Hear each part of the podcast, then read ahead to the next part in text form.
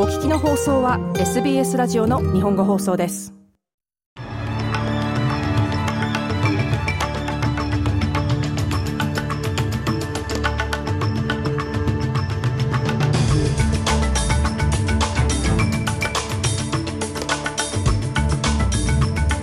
7月26日火曜日午後のニュースをシドニーから大場意味がお届けします。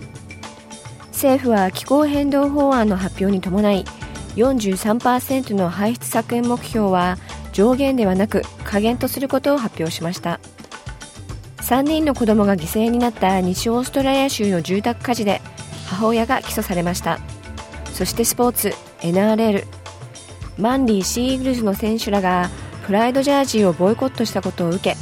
NRL で唯一同性愛者であることを公表している元選手が失望を表明しました。この時間の主なニュースです。ではニュースを始めます。第47回の国会が先住民による伝統的な smoking ceremony と Welcome to Country で幕を開けました。アンソニー・アルバニージー首相は心からのウルル声明、ウルルステートメントフロム the heart へのコミットメントを再度確認しました。国会でこの儀式が初めて行われたのは、ケブン・ラットが首相を務めた2008年の頃です。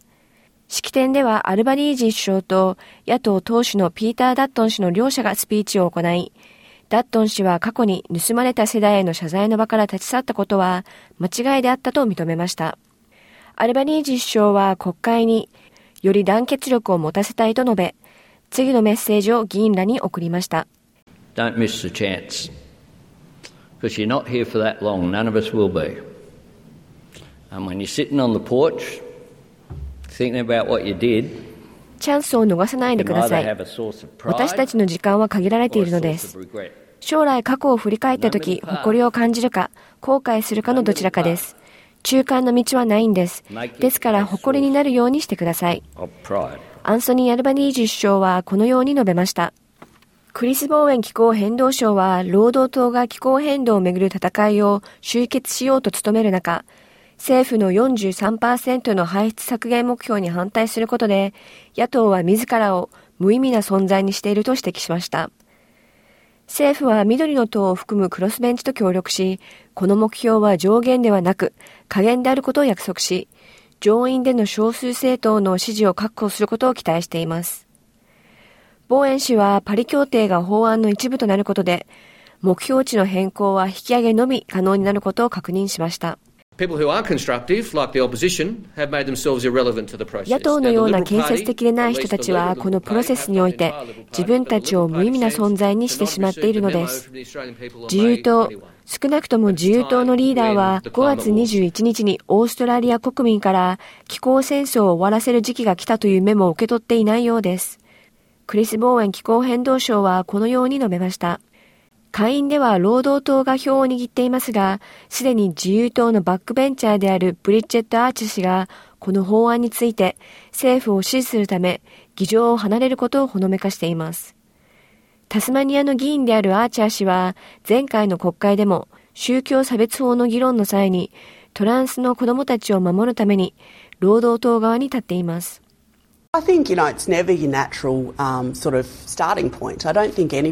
ここは決して自然な出発点とは思えません。ここに来て状況を難しくしたいと述べる人、難しくする人はいないと思います。しかし自分がなぜここにいるのかを考えてみると、私はここで行うすべてのことを有権者、第二に自由と、そして第三に私自身というレンズを通して常に考えなければならないと感じているのです。ブリジェット・アーチャー氏はこのように述べました。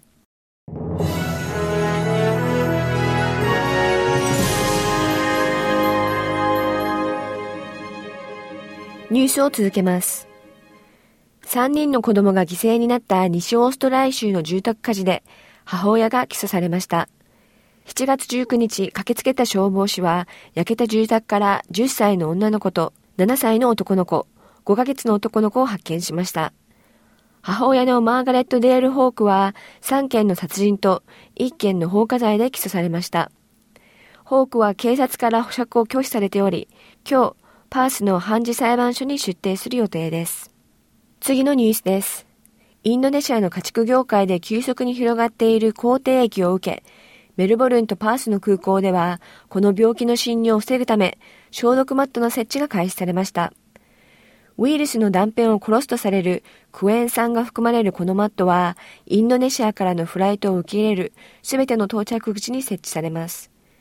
マレーワット農業省は、オーストラリア史上最強のバイオセキュリティ対策の一環として、同様の対策を今週末までに全国の空港で展開する予定であると述べました。一方、ワット氏は、インドネシアとの国境閉鎖は、インド太平洋地域の国の感染症管理能力に対する政府の信頼が失われた場合のみに実施されると主張しています。最後にスポーツ。NRL の話題で、マンリーシーイーグルスの選手らがプライドジャージーをボイコットしたことを受け、NRL で唯一同性愛者であることを公表している元選手、イアン・ロバーツ氏が失望を表明しました。シーイーグルスの7人の選手は28日木曜日の夜に行われるシドニー・ルースタースとのホームマッチで通常の白いラインが入ったエンジ色のユニフォームの代わりにレインボーのラインが入った一回きりのユニフォームを着ることをボイコットすると主張しています。NRL のボス、ピーター・ブランディーズは、プライドジャージーは支持する一方で、選手が自分の宗教的価値を支持する権利も尊重すると述べています。Look,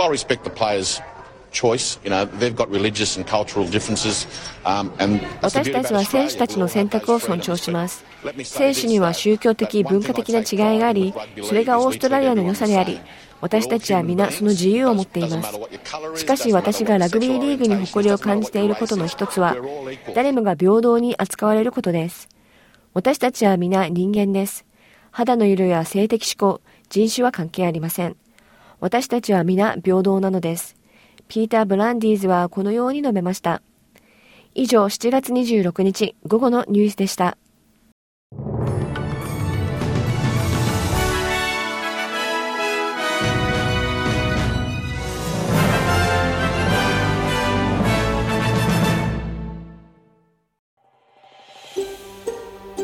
SBS 日本語放送の Facebook ページで会話に加わってください。「LIKE」「いいね」を押してご意見ご感想をお寄せください。